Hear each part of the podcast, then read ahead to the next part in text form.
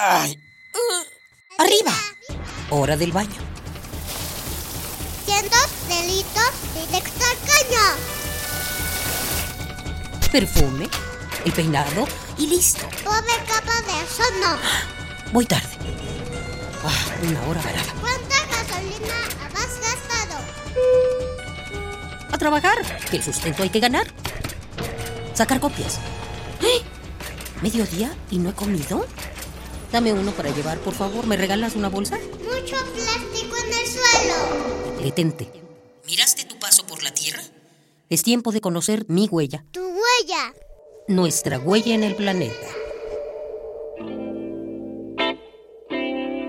El sexo es una trampa de la naturaleza para no extinguirse, escribió Federico Nietzsche.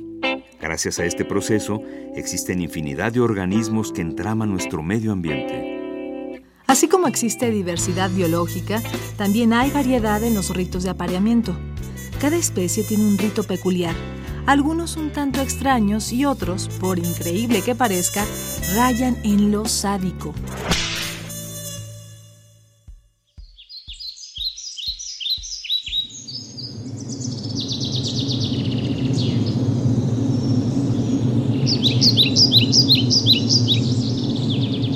Todos sabemos que las abejas mueren tras picarnos, pero también mueren después del acto sexual.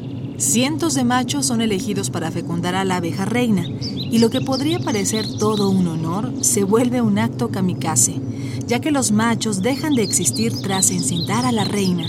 Antes de aparearse, la abeja soberana se pone el traje de Caín y mata a sus hermanas para evitar competencias.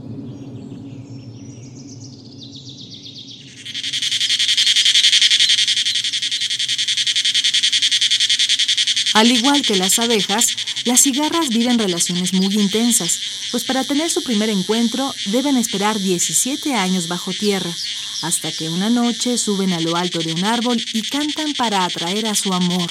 Una vez depositados los huevecillos de cigarra, las hembras mueren y esta nueva generación esperará paciente hasta que llegue su momento cumbre. Otros que suelen ocultarse bajo la tierra son los caracoles.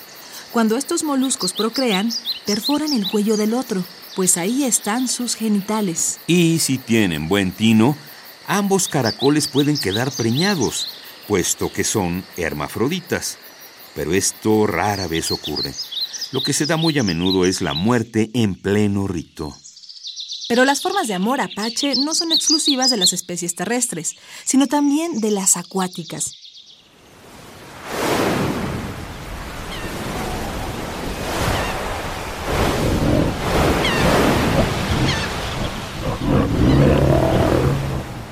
Los lobos marinos, por ejemplo, entran en tal agitación que a veces lastiman el cráneo de sus parejas con sus mandíbulas, razón por la que terminan severamente dañadas o incluso muertas.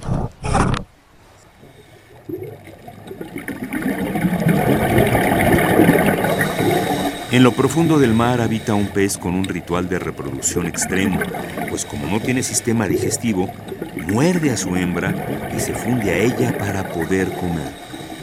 Con el paso del tiempo, el cerebro y ojos del pez se disuelven y solo quedan sus órganos reproductores. Cuando es tiempo de fecundar, el macho bulto libera esperma y la señora pez queda gestante.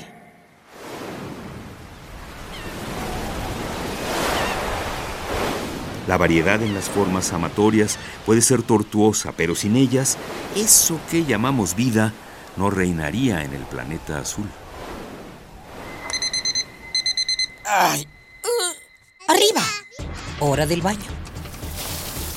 Cientos delitos directo al caño. Perfume, el peinado y listo. Pobre capa de eso no. Voy tarde. Ah, una hora varada. ¿Cuánta gasolina has gastado? A trabajar, que el sustento hay que ganar. Sacar copias. ¡Eh! ¿Mediodía y no he comido? Dame uno para llevar, por favor. ¿Me regalas una bolsa? Mucho plástico en el suelo. Detente. ¿Miraste tu paso por la Tierra? Es tiempo de conocer mi huella. Tu huella. Nuestra huella en el planeta.